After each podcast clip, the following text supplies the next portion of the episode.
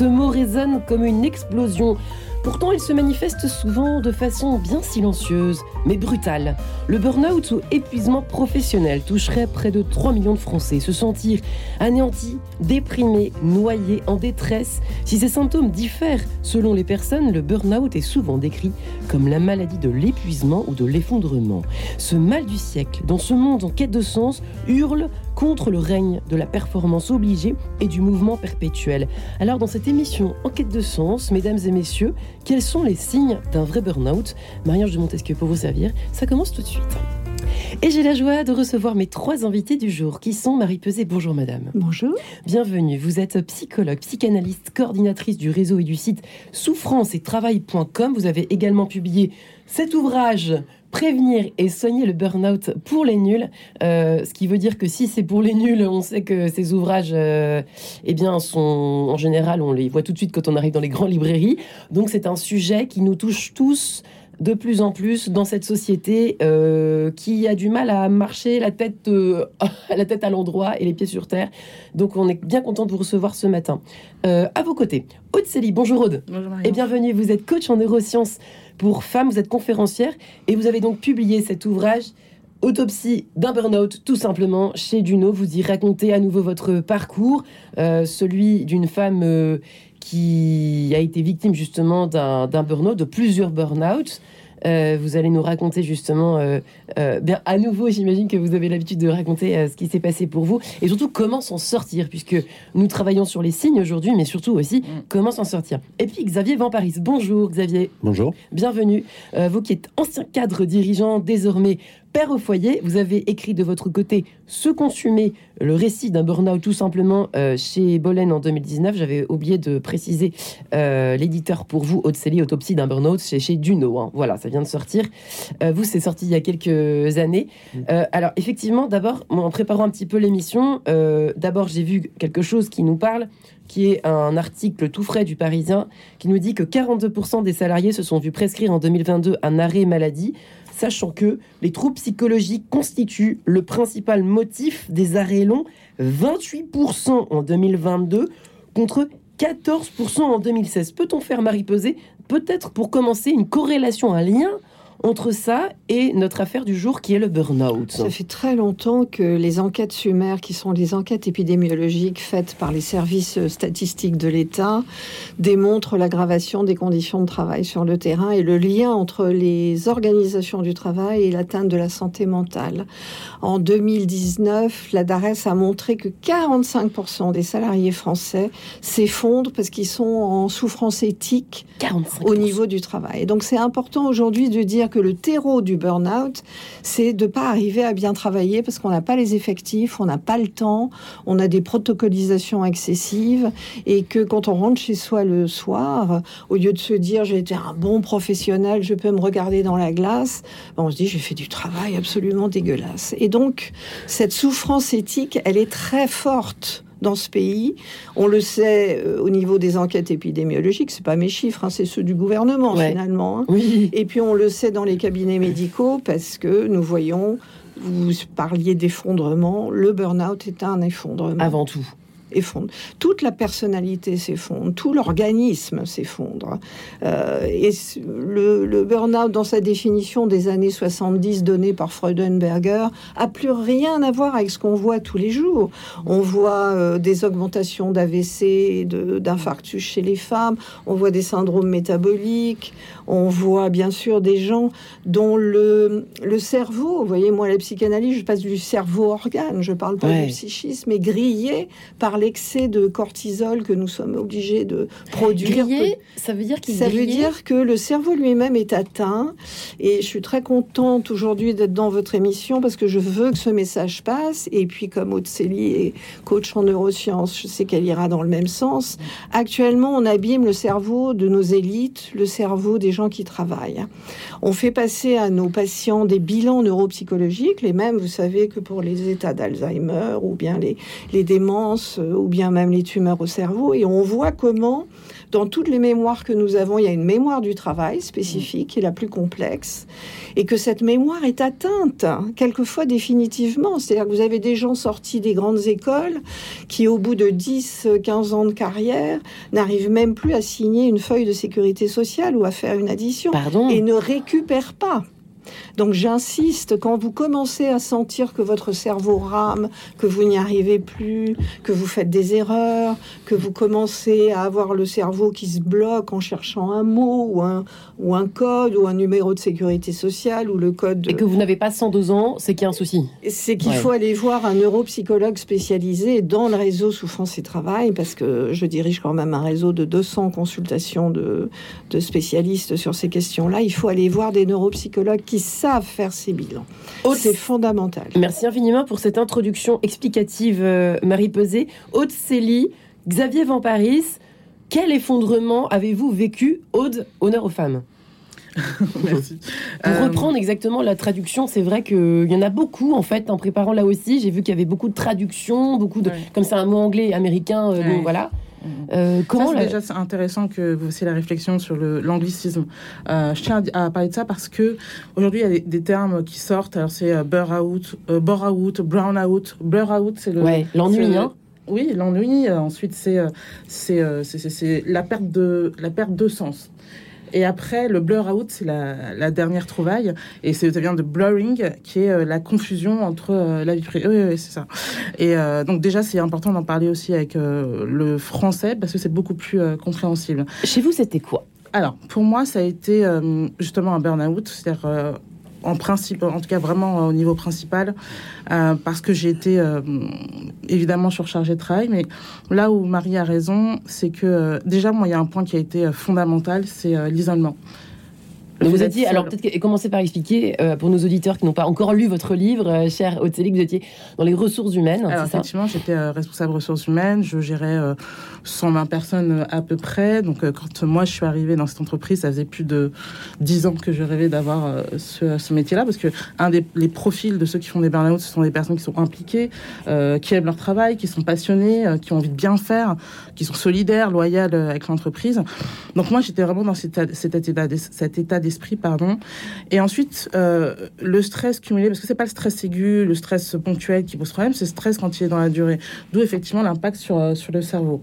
Donc moi, au départ, comme dans toute entreprise, il y a du stress, mais on peut rien faire en soi. Ça existe évidemment. Mais à partir du moment où on a des, des actions correctives, où on écoute le salarié qui dit j'ai besoin d'aide, euh, j'ai pas forcément les moyens. Moi, je me rappelle que j'ai eu un outil pour euh, calculer les payes qui datait d'avant-guerre. c'est oui, c'était c'était un logiciel qui était euh, manuel. Je pointe quand je commence, je pointe quand euh, je pars déjeuner, je pointe quand je pars déjeuner et je pointe quand je finis euh, la journée. Quatre pointages, 30 jours, 120 personnes. Et il y avait des erreurs sur la paye. Donc le seul moyen de faire du bon travail, c'était que je vérifie chaque entrée. Donc 30 fois 4 fois 120, ça fait une dizaine de milliers de, points juste à, surveiller pour que le travail soit bien fait et que les gens soient bien, bien faits. Enfin, que en tout cas les gens soient bien payés. Donc il y a eu cette phase où euh, le stress a commencé à monter, on m'a apporté pas d'aide. Et puis je pense que, c'est même pas je pense, c'est que la, la clé du, du basculement, ça a été la perte de sens. Tiens, nous y voilà. Ça a été la perte de sens. Ça, ça vient en deux. C'est en trois. C'est en trois. La première phase, ça se passe bien, c'est un peu la ligne de miel, on dit le plaisir au travail. La deuxième phase, c'est la phase d'alarme, justement, de par le stress. Tiens, ça, ça va pas. Tiens, là, on n'a pas répondu à mes attentes. C'est ça, hein On va avoir commencé. On n'écoute pas. Moi, la phase, en fait, où j'ai basculé, c'est quand j'ai eu ma névralgie cervico-brachiale, qui fait que, en fait, c'est une décharge, c'est une sciatique du coup, pour, pour, pour résumer. Donc, il y a eu cette, ce gros signal je pense aussi qu'il faut parler premiers, des premiers signaux qui sont les troubles du sommeil. Euh, vous en parlez beaucoup dans votre livre. Hein. Quand on se réveille la nuit plusieurs bah fois. quand on pense au travail, mm. le, travail prend de la place dans le cerveau, c'est quand même incroyable. Donc il n'y a pas d'équilibre. Et effectivement, le basculement, ça a été la perte de sens au moment où, par rapport aux valeurs que j'ai, justement, euh, par rapport au, à ce en quoi je crois dans le travail et dans la façon dont il faut évoluer. En l'occurrence, euh, j'ai choisi les ressources humaines parce que c'était pour le bien-être des salariés, ah, pour qu'ils soient performants. Et, euh, et, en fait, au moment où euh, ma boss a été licenciée et qu'il y a un jeune coq qui a été euh, nommé, comment c'est possible? Pourquoi? C'est pas juste. Ouais. C'est moi, on m'accompagnait pour que j'ai ce poste-là, et lui, c'était le fils du meilleur ami du DRH. Hmm, J'ai l'impression que ça, on le voit souvent, ça, hein, et on en parle Mais assez sûr, peu finalement. Quelque chose qui est presque normalisé. Mm. Côté Xavier Van Paris, Alors. un précipice, dites-vous, de votre côté, euh, psychologique et spirituel, puisque ça tombe bien, euh, vous êtes le encore plus, pardon, Célie, hein, mais sur Radio Notre-Dame et dans Quête de Sens. Euh, un effondrement absolu sur toute la ligne. Tout à fait, Euh, avec, euh, avec euh, des épreuves qui sont identiques à celles que vous, vous avez vécues lors de votre burn-out. Vous parliez de névralgie cervico-brachiale. Ce fut pour moi un des signes, un des signes que j'ai que j'ai ignoré. La- Alors d'abord, la- juste pour de- préciser, vous étiez, vous, cadre dirigeant. Moi, j'étais cadre, cadre de direction dans une grosse entreprise euh, cotée. J'avais pour charge euh, le juridique de l'entreprise, donc un certain nombre de collaborateurs. J'avais le bon profil du moine soldat, euh, toujours, euh, toujours sur une piste ascendante pour ce qui était de, de, de ma carrière, euh, avec un rôle que je prenais très très à cœur. Mon, mon devoir, c'était de protéger l'entreprise contre Ouais. tous- les risques que pouvait euh, courir l'entreprise Le père de famille un petit peu de la boîte. le père de famille de la boîte, euh, avec une, une, une- une réception de, de, de sa mission qui pouvait être variable en fonction des dirigeants concernés. Euh, là où pour moi j'avais choisi ce passage biblique qui est un oui est un oui, un non est un non, et tout le Mm. reste vient du diable. Pour dirigeant d'entreprise, c'est difficilement compréhens- compréhensible. Euh, donc victime de beaucoup euh, d'injonctions paradoxales euh, et progressivement souffrant de nombreux maux, dont les névralgies cervico-bracales, les maux de ventre, euh, le manque de sommeil. J'ai été identifié, euh, à mon grand plaisir, comme étant un risque psychosocial de l'entreprise. C'est-à-dire, c'est une étiquette que la médecine du travail m'a plaquée et qui impliquait que je fasse une visite médicale tous les 15 jours euh, à l'infirmerie. Mais Euh, tout en continuant à travailler. tout en continuant à travailler. Et on m'a, on m'a, on m'a, euh, pendant cette phase où je déclinais, où tout était évident pour tout le monde sauf pour moi, parce que l'une des caractéristiques, je pense, de celui qui souffre du burn-out, c'est qu'il ne s'en rend pas compte. Alors ça, ça c'est commun à tous les deux. C'est effectivement, oui, tout très à fait. C'est Ouais, dans un déni, ça vous le sortez tous les deux. Hein. Euh, C'est- Je sais en pas si c'est un déni. Je merci. pense que euh, l'hyperactivité convoquée par euh, cette organisation du travail productiviste, elle est faite pour vous empêcher de penser. Vous Mm. êtes la tête dans le guidon, Ouais. vous avez absolument pas le temps de penser à votre état de santé. C'est pour ça qu'on en arrive au stade des lésions, comme euh, les névralgies cervico-brachiales et toute la liste de symptômes, alors que bien avant, il y a déjà la fatigue stop, qui n'est pas respecté. Et Mais il heureusement que le corps dit stop, parce que le cerveau, le psychisme veut continuer à tout prix. Et donc, c'est vraiment important de, souligner ça. Cette, ça vous empêche de, de penser, et donc ça vous empêche de penser à votre corps, à votre état de santé, à ceux de vos collègues. Euh, vous n'êtes plus que d'en tenir jusqu'au jour suivant pour arriver à éponger euh, des objectifs inatteignables qui vont se surajouter le lendemain euh, aux autres qu'on va vous fixer. Et, et cette conscience professionnelle, qui est une vertu qui permet de tenir le monde, Ouais. hein, c'est grâce à ça que les, les Français aiment tant leur travail et, et font que le monde tourne, va de- est en train d'être étiqueté comme une pathologie. Et c'est très intéressant que vous évoquiez ça, euh, Marie Pesé, parce que euh, Xavier Van Paris, vous étiez content au départ de, de, de- Vous étiez content. Il y a un moment donné où vous étiez, vous aviez- il y avait une forme de satisfaction ou pas? Oui, il y, a une Finalement. forme, il y a une forme de satisfaction. On vous fait confiance. Ouais. On vous donne euh, autant de travail que vous, le, que vous le souhaitez. On vous récompense, le cas échéant, par des primes, par des gratifications. Euh, on vous répète à longueur de journée qu'il faut que vous vous ménagiez parce que vous êtes très très important pour l'entreprise, mais qu'il serait quand même bien que le dossier X, Y et Z soit traité pour le lendemain matin. Injonction paradoxale, on est en plein Injonction paradoxale ou autre illustration euh, de, de- de- de la situation quand même impossible dans laquelle se trouve un certain nombre de cadres. Moi, j'avais des équipes qui avaient, selon les règles de l'entreprise, obligation de quitter le- le- le- les locaux, euh, leur bureau à 19h. Or, j'avais dans mon périmètre un certain nombre de pays comme le Brésil ou la Chine où les horaires sont pas euh, sont pas ceux de la France. Ce qui fait que finalement toutes les tâches euh, m'incombaient, me revenaient et il n'était pas possible de les déléguer. Si je les déléguais à des collaborateurs, j'étais immédiatement Et ça vous a fait péter un câble, cette affaire, en fait. Et ça, et ça, entre autres choses, parce qu'il y a des dimensions éthiques qui étaient évoquées tout à l'heure, Ouais. La perte de sens, euh, m'ont fait péter un câble, mais m'ont fait péter un câble. Enfin, le câble, je l'avais déjà pété depuis longtemps, et j'avais refusé pendant des mois et des mois des arrêts de travail. Euh, j'avais refusé euh, Vous cette- refusiez les arrêts de travail, ça m'a sidéré, ça. je C'est- refusais les arrêts C'est de ce qu'on travail. appelle l'hyperprésentéisme. Hmm. C'est-à-dire qu'on refuse l'arrêt maladie que le médecin généraliste propose. Voilà, j'allais, Par conscience professionnelle, hein, c'est ça Ah ben pour pas l'interrogation lâcher ses équipes, surtout quand on est un cadre. On se sent responsable, au fond. Bah, Oui. heureusement. Oui, d'ailleurs, heureusement. C'est ce qui donne du sens à notre travail. de se Je sais, je sentir sais comprendre, mais effectivement, oui. Euh, cela dit, le côté éthique, c'est vrai que juste, je vous ai un petit peu coupé la chic. Euh, en, en deux mots, euh, quel était-il précisément Peut-on le dire ou pas? Bah, alors oui, on peut le dire. Euh, pour moi, le burn-out, c'est la, conjonction de, de, de- de deux chemins. C'est, c'est un, une façon de se construire, une charpente éthique qu'on a pu, qu'on a pu constituer au, temps- au- au cours du temps, de la culture dont on est issu, et un cadre de travail qui, euh, qui peut euh, user et abuser de, ce, de, ce, de, de cette façon de s'être euh, structuré. Donc, il y a- il y a- Vous avez un exemple en tête euh, ben, on Les peut, valeurs euh, ben, sur les valeurs, lorsque je vous dis tout à l'heure qu'un oui est un oui, un non est un non, euh, quand on me répond qu'on a bien compris qu'un oui est un oui, un non un non, mais qu'il faut quand même trouver une solution au problème.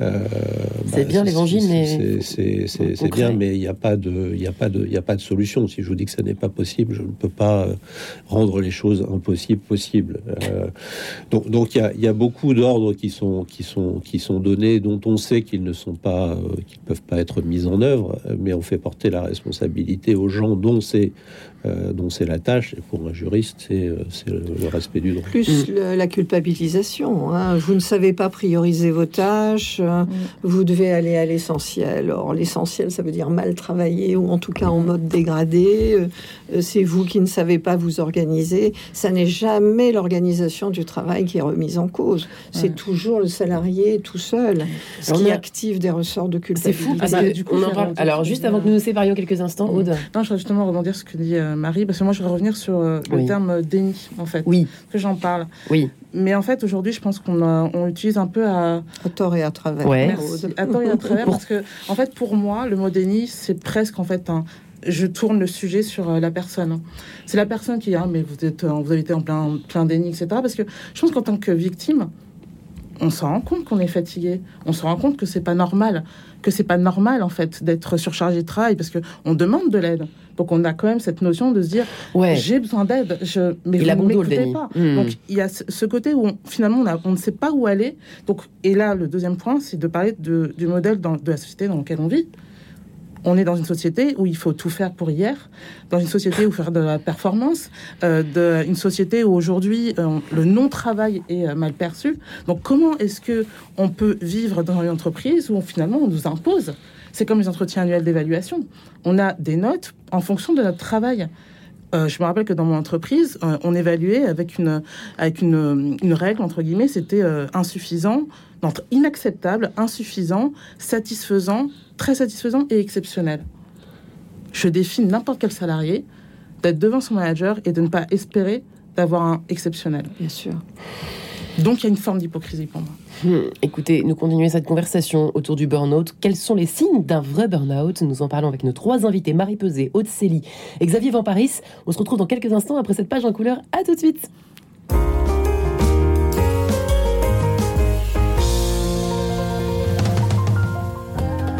Bruno Courtois, directeur général de Radio Notre-Dame. Du 19 au 26 novembre prochain, je vous emmène en Terre Sainte avec l'ancien recteur de Notre-Dame, Monseigneur Patrick Chauvet, et notre guide Gila Toledano. Une semaine à Bethléem, Nazareth, Capharnaüm, Tibériade et bien sûr Jérusalem. Avec Radio Notre-Dame, la Terre Sainte prend une autre dimension grâce à nos contacts sur place et notre connaissance du terrain. Une semaine à prix coûtant pour 1700 euros. Il reste encore des places, profitez-en. Renseignez-vous au 01 41 12 04 80. À bientôt!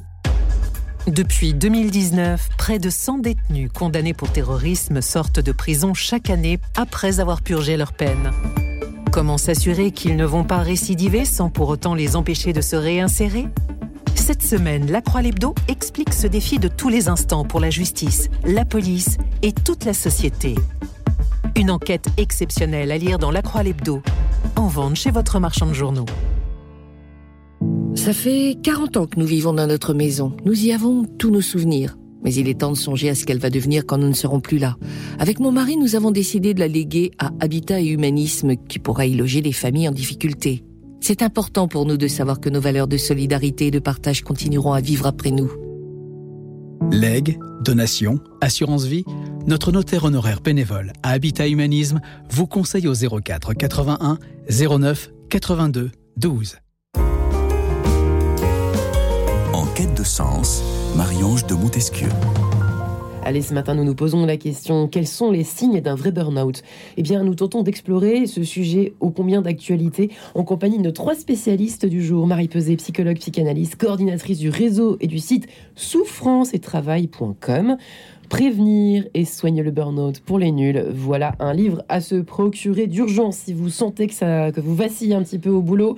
Aude Célie, coach en neurosciences, qui est ici, euh, coach en neurosciences pour les femmes conférencières, qui avait publié votre dernier ouvrage Autopsie d'un burn-out chez Duno. Xavier Van Paris, ancien cadre dirigeant, désormais père de famille, qui a publié de son côté Ce Consumé, récit d'un burn-out chez Bolen, euh, il y a quelques temps, en 2019, pour euh, ne pas le préciser.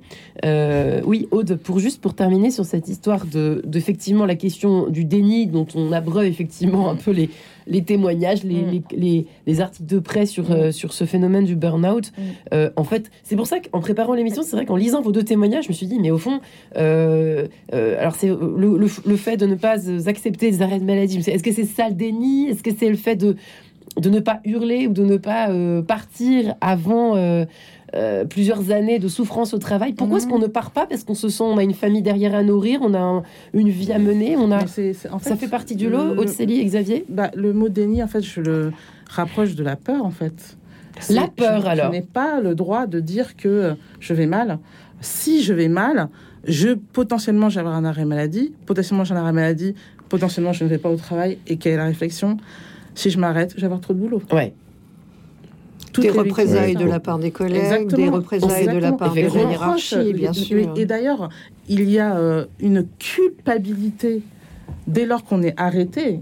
que- C'est pour ça que beaucoup d'entre nous, je pense, retournent au travail beaucoup trop vite, alors qu'on est euh, au bord, voire euh, nous, sommes Coucou les amis, les collègues, je suis encore en vie. Enfin, je suis là. Quoi. C'est Mais- très important de passer quelques minutes sur l'arrêt maladie, Ouais. parce que c'est vrai qu'il est teinté de beaucoup de stéréotypes très français.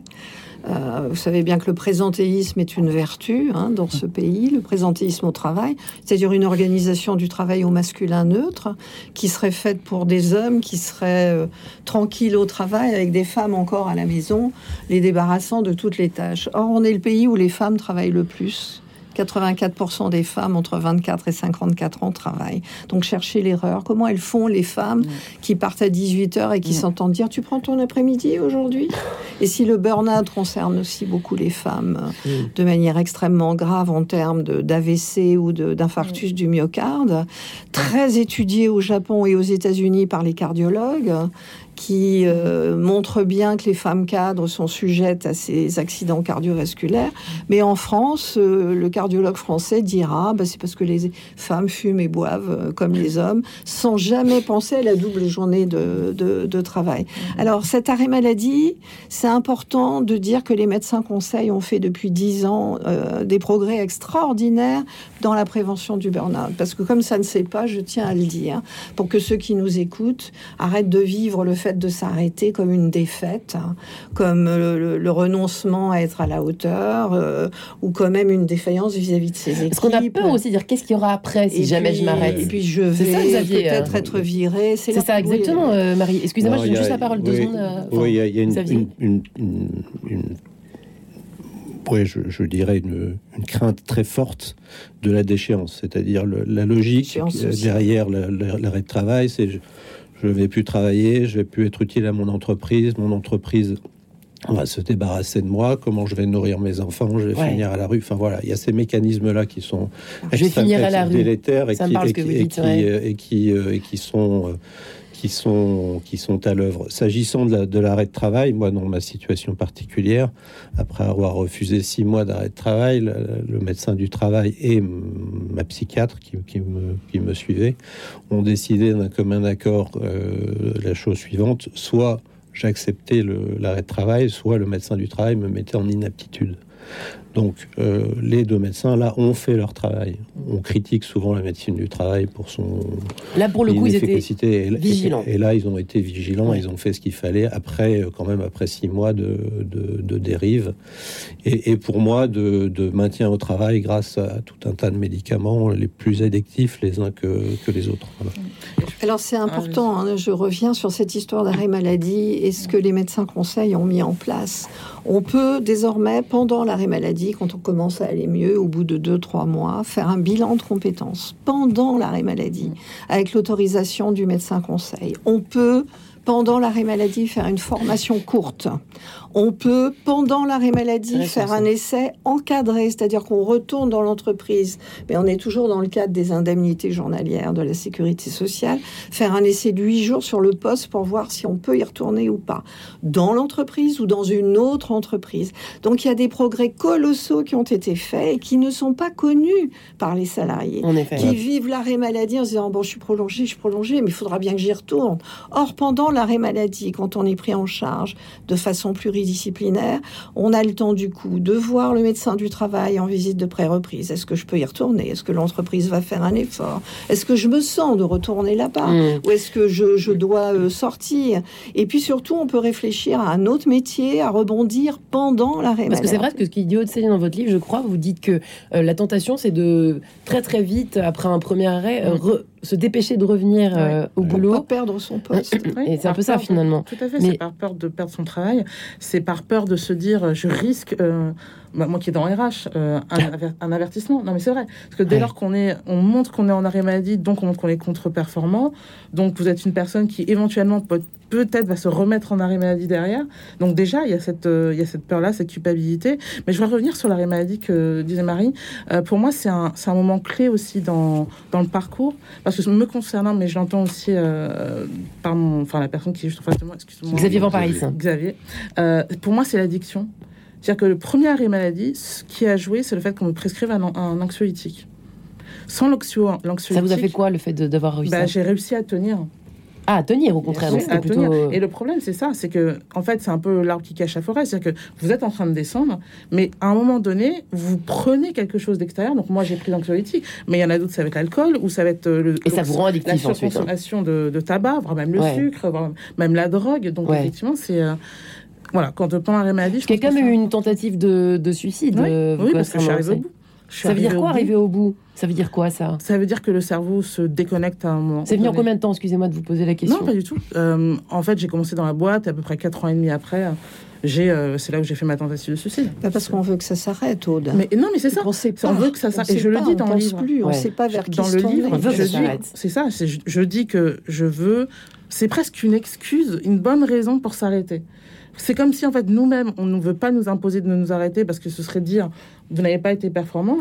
L'inverse, c'est de se dire mhm. j'en peux tellement plus, c'est parce que je me suis suicidé que je ne pouvais plus euh, travailler. Comme si le suicide était une libération. Une ça, vous a, ça vous a traversé l'esprit, pardon Oui, alors il, faut, il, faut, il faut savoir que c'est la question la plus récurrente qui vous est posée lorsque vous êtes en burn-out. C'est-à-dire, est-ce que, est que vous avez aujourd'hui des idées noires?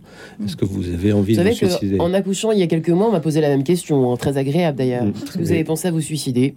Voilà, Pourquoi pas Mais, pour, le burn-out, c'est la question récurrente, puisque le, risque principal du burn-out, c'est une dégradation vers un état qui est dépressif et dont, et dont, et dont vous aurez beaucoup de mal, à, beaucoup de mal à, à sortir. Donc le suicide, le suicide est une vraie question. Moi, je suis venu voir mon psychiatre avec les convictions qui étaient les miennes, à savoir que le suicide faisait pas partie euh, des choix que j'avais que j'avais euh, dans ma palette eu, égard à mes convictions, notamment mes convictions religieuses. Mais je me suis rendu compte au fil du temps que les personnes qui vont jusqu'à cet acte ultime du, suicide euh, elles ont beau avoir toutes les convictions du monde, tout est balayé. Ouais. Par contre, ce qui est intéressant, juste pour euh, que nous sommes, puisque nous sommes décidément sur Radio Notre-Dame et dans Quête de son, Xavier en Paris, vous expliquez que vous avez eu une euh, parallèlement, parce qu'on pourrait se dire, bah non, Dieu est là, la foi aide à tenir, c'est souvent un truc qu'on. Alors c'est possible hein, dans certains cas, mais vous c'était tellement fort et violent que même ça, vous l'avez jeté par la fenêtre.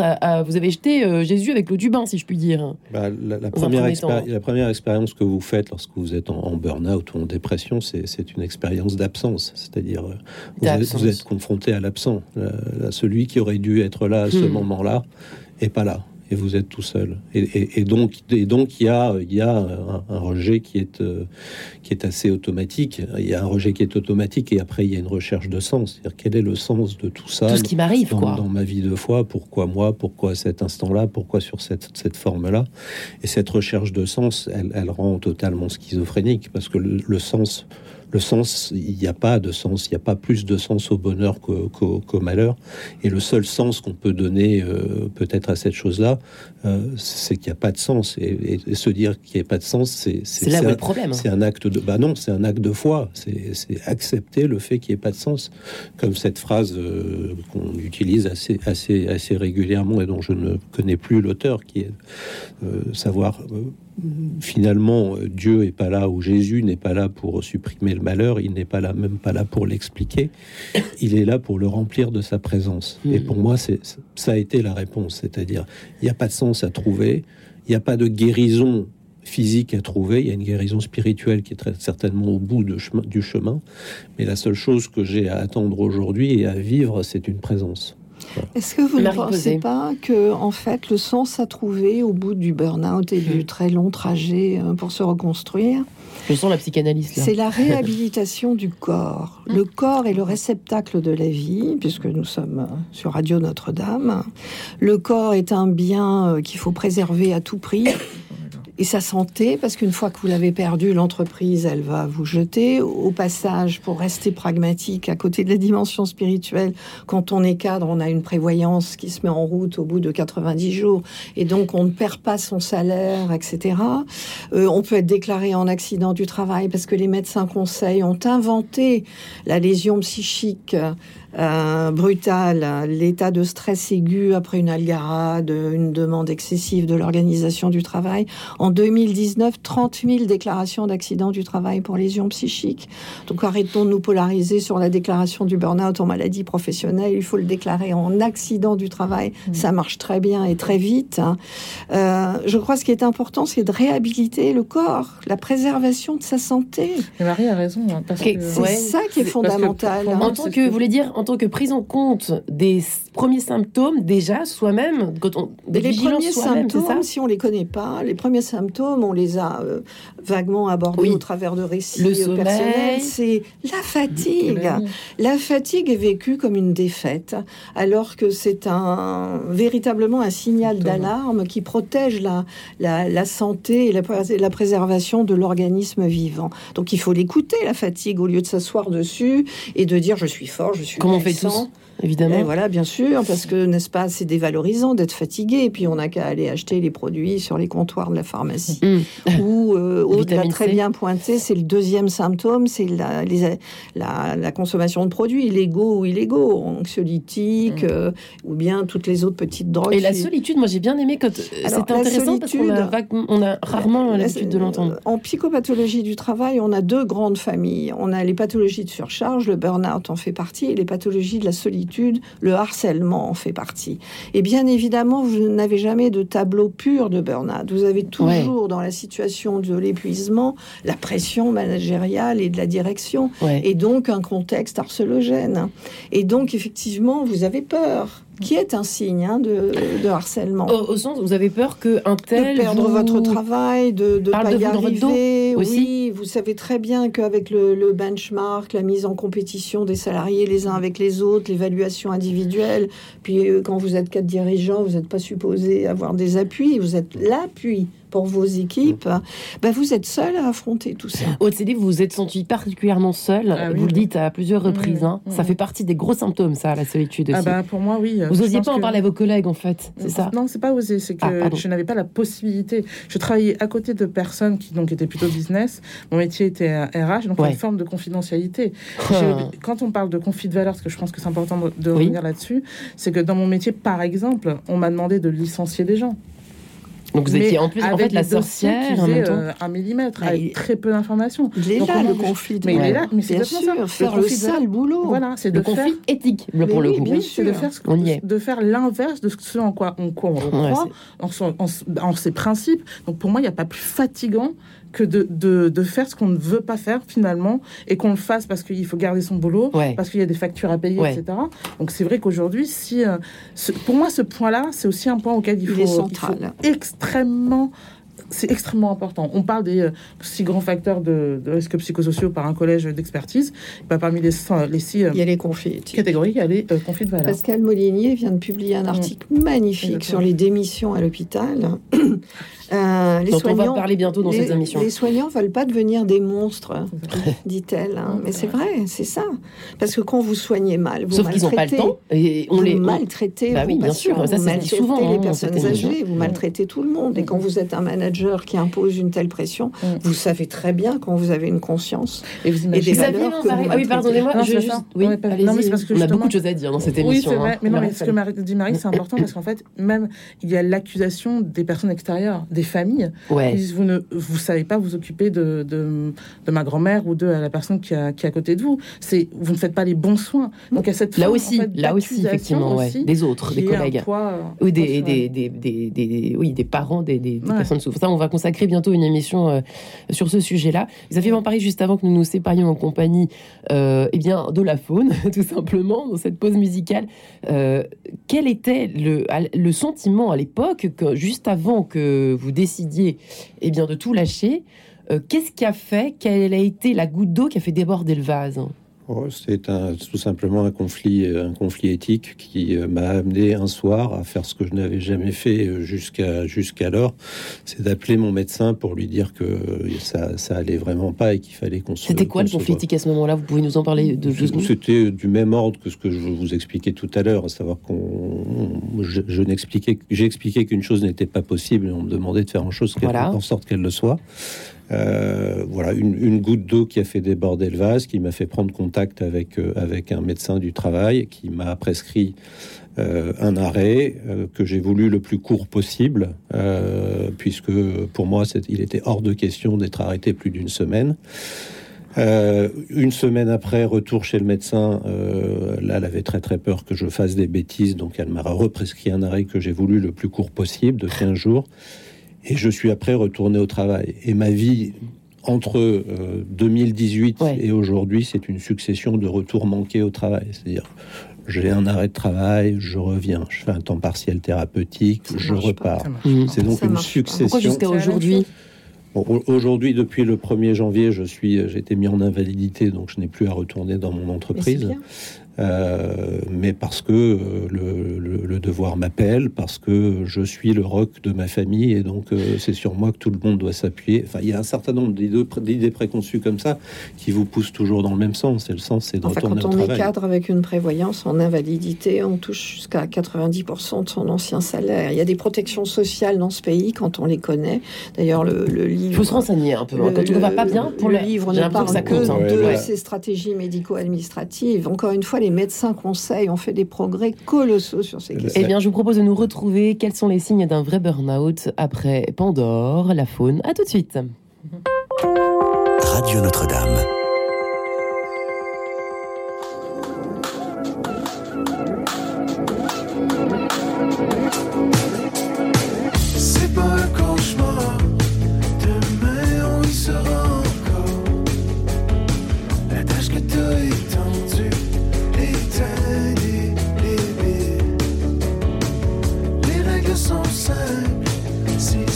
Simples aussi à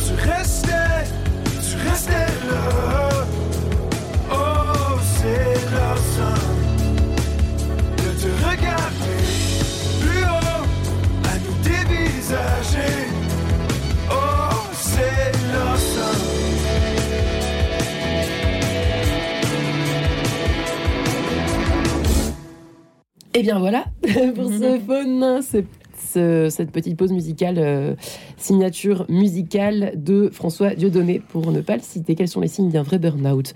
Marie Pesé euh, est ici avec nous ce matin, psychologue et psychanalyste qu'elle est, coordinatrice du réseau et du site souffrance et travail.com.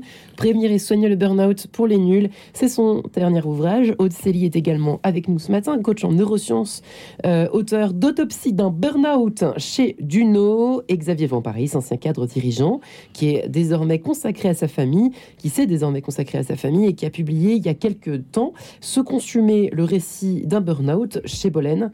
Euh, effectivement, nous, il y a beaucoup de choses, il y a, il y a tellement de choses à dire sur ce, sur ce vrai symptôme de ce monde, euh, de cette société qui va tellement vite et qui est tellement surtout assoiffée de performance, de ne pas montrer qu'on est vulnérable. Je crois qu'il est temps, dans cette émission Quête de sens, que nous évoquions euh, ce mot, puisque le, la lutte, se battre contre, euh, effectivement, avoir l'air vulnérable. Xavier, Aude, ne surtout pas montrer qu'on est fragile, ça vous parle? Il bah, faut toujours être au top. Donc, euh, et c'est accentué pour moi par les nouvelles générations, par les réseaux sociaux, avec l'image qu'on on doit être beau, qu'on doit avoir un beau corps. Aujourd'hui, dans l'entreprise, on veut qu'on soit les meilleurs quelles que soient euh, euh, les, conditions. Moi, je me rappelle vraiment de la maxime de l'entreprise, c'est quelle que soit la difficulté, il faut que vous dépassiez vos limites. Ouais. Qui peut paraître une émulation au départ. Hein. mais c'est exactement ça. Je ne pas forcément euh, au départ culpabilisant. Mais... Oui, mais justement, c'est ça qui est trompeur. C'est de se dire, oui, effectivement, c'est pour une émulation d'équipe, mais en final, ah non, on demande d'aller plus loin, de me dépasser, même si j'ai des difficultés. Avec des Moi-même. Le fait de ne pas parler, de taire, de se dire, euh, même si. Euh, je me rappelle très bien, c'est qu'il y a des managers où on me disait, c'est des managers qui sont mous, donc il faut s'en séparer. Sauf que hmm. c'était des managers qui étaient très bons au niveau humain. Et on disait que le fait d'être trop humain, bah, c'était pas bien. Mais c'est pour ça que c'est important de remonter sur la mise en place de ces organisations du travail.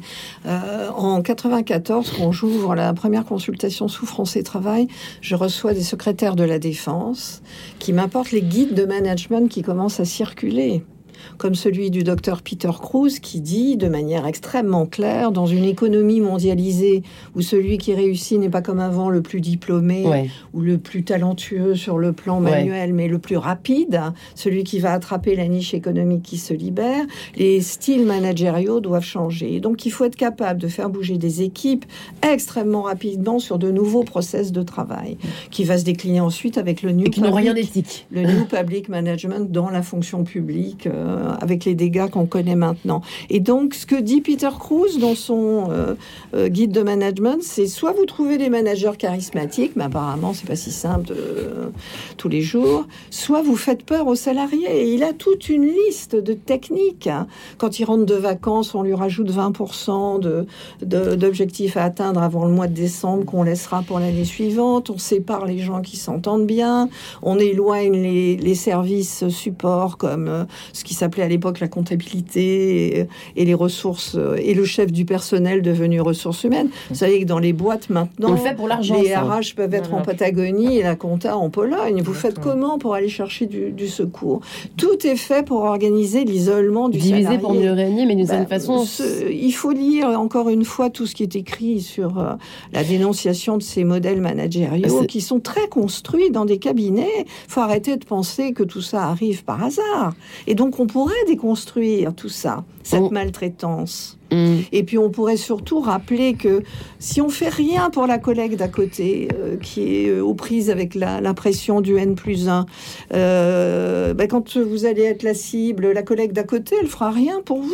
Xavier, ça vous parle, ça, le, côté effectivement, d'abord, comme l'a évoqué Marie Peset à l'instant, être joué au méchant, quoi, d'une certaine façon, parce qu'on vous incite à le faire oui, effectivement, ça fait partie du, ça fait partie du, du, jeu, du, jeu, en entreprise. Euh, et jouer au méchant, ça va jusqu'à euh, rejeter dans un recrutement quelqu'un qui montre un signe de faiblesse. Je me souviens avoir rejeté des candidats qui m'avouaient avoir fait des burn-out. Euh, ma vision du burn-out a bien évidemment changé depuis, depuis cette période-là. Et aujourd'hui, j'accueillerai à bras ouverts le candidat ayant fait un burn-out parce que riche d'une expérience un peu différente, mais oui, je ne sais pas si l'entreprise est toujours consciente des règles qu'elle impose à ses salariés. Euh... Allons, allons, bien sûr qu'elle le sait. Et puis en plus, elle a des obligations légales. Elle doit protéger la santé physique et mentale des salariés en termes de résultats. Elle ne peut pas les ignorer. Oui, sauf que quand on est obsédé par la performance, c'est vrai que dans ce monde-là, bah, c'est pas simple dans les entreprises. Je suis désolée, mais il faut euh, dire aux gens qui nous écoutent qu'un salarié doit connaître ses droits comme ses devoirs. Et en tant que salarié, il a des droits. Et donc, il doit connaître les lois du travail qui, les qui le protègent. Est-ce que le, burn-out concerne, parce que là, on parle de cas, euh, enfin, excusez-moi, hein, mais euh, c'est flagrant chez Aude Célie, aussi bien que chez Xavier Paris. mais dans des burn-out un peu, j'aimerais bien peut-être qu'on évoque cela pour nos auditeurs et nos auditrices qui nous écouteraient ce matin. un petit peu on ne sait pas trop si on est dedans ou pas, si l'entreprise est gentille ou pas, entre guillemets. Euh, le mot burn-out n'a aucun sens. Le mot burn-out qu'on utilise par défaut, parce qu'on ne sait pas comment définir ce qui relève de psychopathologie liée à des violences collectives et non pas liées à des fragilités personnelles, on met ce mot-là parce que c'est tellement compliqué, c'est tellement à la croisée de qui vous êtes, de l'entreprise, du coup, effectivement, et de la médecine. Euh, vous, vous leur dites quoi à ces personnes? C'est-à-dire bah, Qui sont un petit peu entre deux, euh, donc en mal-être. Alors déjà, il faut parler. Au travail. Il faut absolument parler, parce que s'il y a une dégradation... Bah, Quand on peut pas à ses collègues, on parle à qui Déjà, première chose, à ses collègues, qui peuvent être effectivement soutenants. Euh, il y a le manager. Si ça se passe bien avec le manager, éventuellement déjà lui en parler. Si ça se passe pas bien avec les collègues ou le manager, le manager, c'est les ressources humaines. Euh, si ça passe pas non plus avec les ressources humaines, peut-être qu'il faut aller voir le médecin du travail. Il faut aller voir le médecin et du travail. Le médecin, et le médecin de famille aussi. Moi, Vous avez Paris Oui, il y a une vraie ambiguïté autour du terme burn-out. À titre d'illustration, moi j'ai consulté deux psychiatres qui me suivent toujours.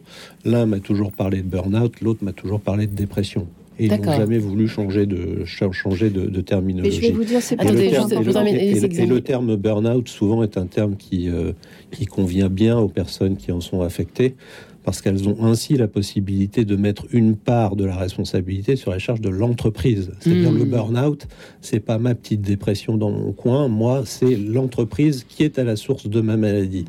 Et donc, le burn-out est souvent, je le constate, le fauné de la dépression. Donc, il y a un petit doute terminologique qu'il faut bien, euh, dont il faut avoir conscience. Aude, vous êtes d'accord avec cela?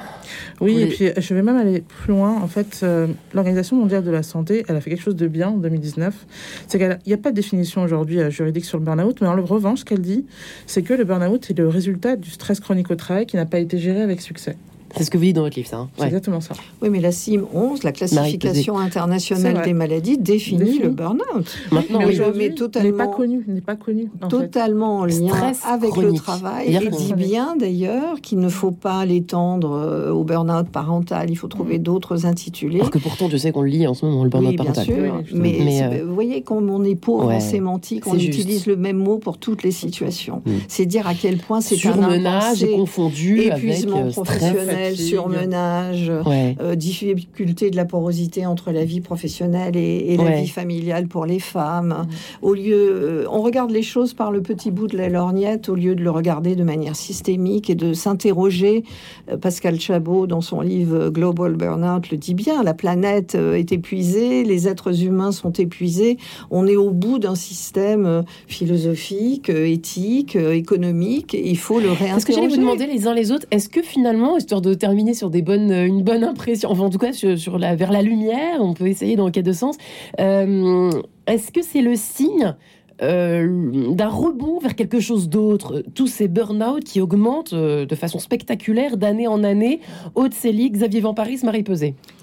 moi, aujourd'hui, je pense que ce qui est important, c'est que on a du temps pour soi. C'est-à-dire qu'on a passé notre temps à courir, notre temps à être dans l'action, notre temps à de faire justement comme hier. Et le fait de d'être arrêté du jour au lendemain, c'est vrai qu'on affronte le vide. Ouais. Mais pendant ce, vide-là, en fait, on est face à nous-mêmes. Et du coup, on se pose des questions. On le fait pas tout seul. C'est hyper important pour aussi comprendre qu'on peut pas y arriver seul. Donc, ce travail peut se faire avec sa psychologue du travail, ou le médecin euh, du travail, ou son médecin de, de famille. Mais pour moi, aujourd'hui, je trouve que ce, ce temps-là, c'est un temps qui est fait pour soi. Et il faut, au lieu de se culpabiliser, au contraire l'utiliser à bon escient en se disant euh, qu'est-ce qui, qui me ferait rêver aujourd'hui Oui, et que je ne suis quoi pas je mauvais. voudrais J'ai pas, c'est pas moi qui ai failli, c'est que les conditions de travail, les conditions dans lesquelles j'ai évolué m'ont fait plonger. Pour moi, je dis souvent que les, per- les personnes qui font des burn-out ne sont pas des personnes fragiles, mais des personnes qu'on a fragilisées. Qu'on a fragilisé. Ce sont les Ouais. plus solides dans sont- l'entreprise. Parce qu'ils ont été très tellement fidèles qu'ils ont été euh, corps et âme livrés à leur entreprise. des valeurs de Xavier, qu'est-ce que vous diriez, vous, à cette question euh, Moi, moi, je, Du futur. Je, je, je parlerai du cercle familial Ouais. euh, pour insister sur le fait que euh, mon burn-out a, a aidé à une redistribution des rôles dans la famille. On partait tous du principe que le papa était le roc sur lequel le, le reste de la famille pouvait s'appuyer. Et finalement, on a trouvé au sein de notre famille des ressources euh, chez mes enfants, chez mon épouse, euh, ressources qui ont été à la fois euh, euh, source de, joie, de redistribution de, de- des rôles de chacun, de prise de responsabilité et de prise de conscience aussi que euh, le but de l'existence, c'était pas de gagner le plus, le, le plus haut salaire et Ouais. c'était pas d'avoir la fonction la plus, euh, la plus importante ou la plus prestigieuse, mais c'était d'y trouver son rôle et de, et de, et de s'aimer. Puisque finalement, euh, il suffit, il suffit pas que Dieu trouve que sa créature soit bonne, il faut aussi que chacun euh, s'aime. Et finalement, traverser le, traverser le burn-out, traverser ses fragilités, c'est aussi s'apprendre à s'aimer tel qu'on est. Hmm. et à semer finalement de l'amour autour de soi Ça manque bien, hein, Marie Pesé, hein, tout ça. Ah, il faut euh, honorer la vie. Oh, c'est beau. c'est tout, bah, vous qui êtes si bavarde. J'avais- je, je- je vous avais préparé une minute sur un Honorer la plateau. vie, honorer le, le corps, sa santé, parce qu'une fois que vous l'aurez perdu, l'entreprise vous abandonnera, sauf si vous connaissez les ficelles médico-administratives dans des équipes spécialisées, mais euh, rien ne remplace euh, la santé du corps. Euh, on le sait dans le réseau des consultations, parce que 80% de nos patients rebondissent et retrouvent du travail, euh, justement parce Rien n'est jamais perdu. Non, Rien n'est jamais 20% perdu. restants qui sont en invalidité. Il y a toujours une solution. font beaucoup de choses de leur vie. Euh, rien ne remplace. Voilà un rayon de soleil. Voilà. Merci Marie Pesé. Merci euh, Aude Célie, Autopsie d'un burn-out chez Duno, Xavier Van Paris, Se consumer récit d'un burn-out chez Bolène et Marie Pesé. Votre livre Prévenir et soigner le burn-out pour les nuls, toutes les ficelles justement pour s'en sortir. Merci infiniment à vous trois.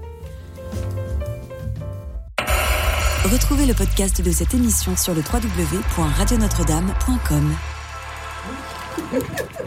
Et demain, chers auditeurs, chères auditrices, comment expliquer cet élan de générosité des, des Français malgré l'inflation? Eh bien, nous nous interrogerons demain matin dans cette émission.